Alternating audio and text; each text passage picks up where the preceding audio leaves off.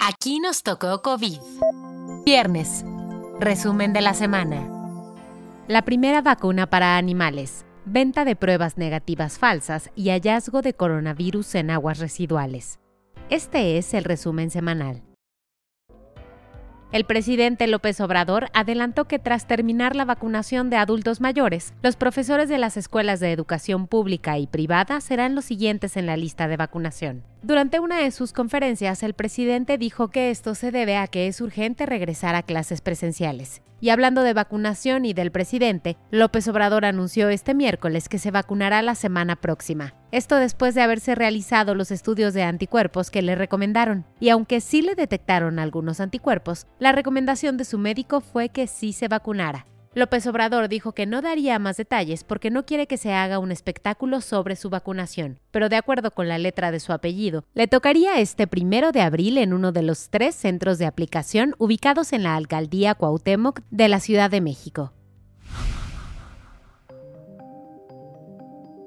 Rusia registró la primera vacuna del mundo contra el COVID para animales bajo el nombre de Carnivac-Cov el regulador agrícola de Rusia dijo que la aprobación surgió porque en las pruebas se demostró que el fármaco generó anticuerpos contra el virus en perros, gatos, zorros y bisones. De acuerdo con las autoridades rusas, la producción masiva de la Carnivac-Cov podría comenzar en abril.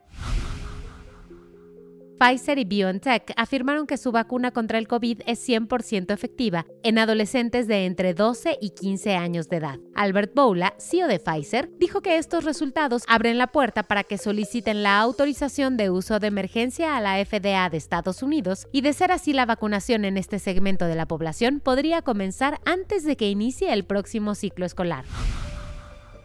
La OMS recomendó no utilizar ivermectina para los pacientes con COVID, esto porque el medicamento antiparasitario no ha demostrado su efectividad en los ensayos clínicos. Esta recomendación de la OMS viene después de que la FDA de Estados Unidos y la Agencia Europea de Medicamentos también desaprobaran su uso.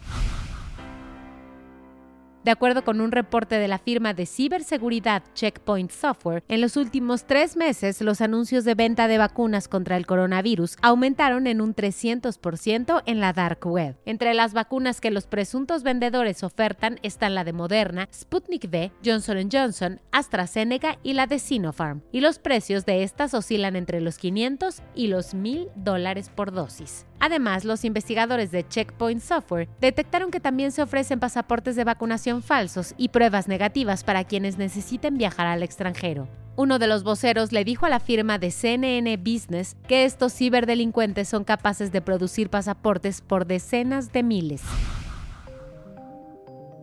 De acuerdo con un presunto borrador de la investigación que están realizando en China los expertos de la OMS para determinar el origen del virus, la propagación del SARS-CoV-2 pudo haber comenzado uno o dos meses antes de que se detectara el brote de Wuhan en China. Paralelamente, un estudio distinto de la Universidad de Burgos en España, realizado en colaboración con la Universidad de Santa Catarina en Colombia, detectó restos de SARS-CoV-2 en las aguas residuales de Florianápolis, en Brasil, desde mediados del mes de noviembre de 2019, es decir, un mes antes de que se comenzaran a encender las alertas en Wuhan. Florianápolis está ubicada en el sureste brasileño y es uno de los destinos turísticos y de negocios más populares del mundo. El guion de este podcast fue escrito por Giovanni Mac con información de Lidia Arista, CNN Business y las agencias Reuters y AFP. Yo soy Mónica Alfaro y te espero nuevamente el lunes con una historia de perritos y COVID. Que tengas un gran fin de semana y sigue cuidándote.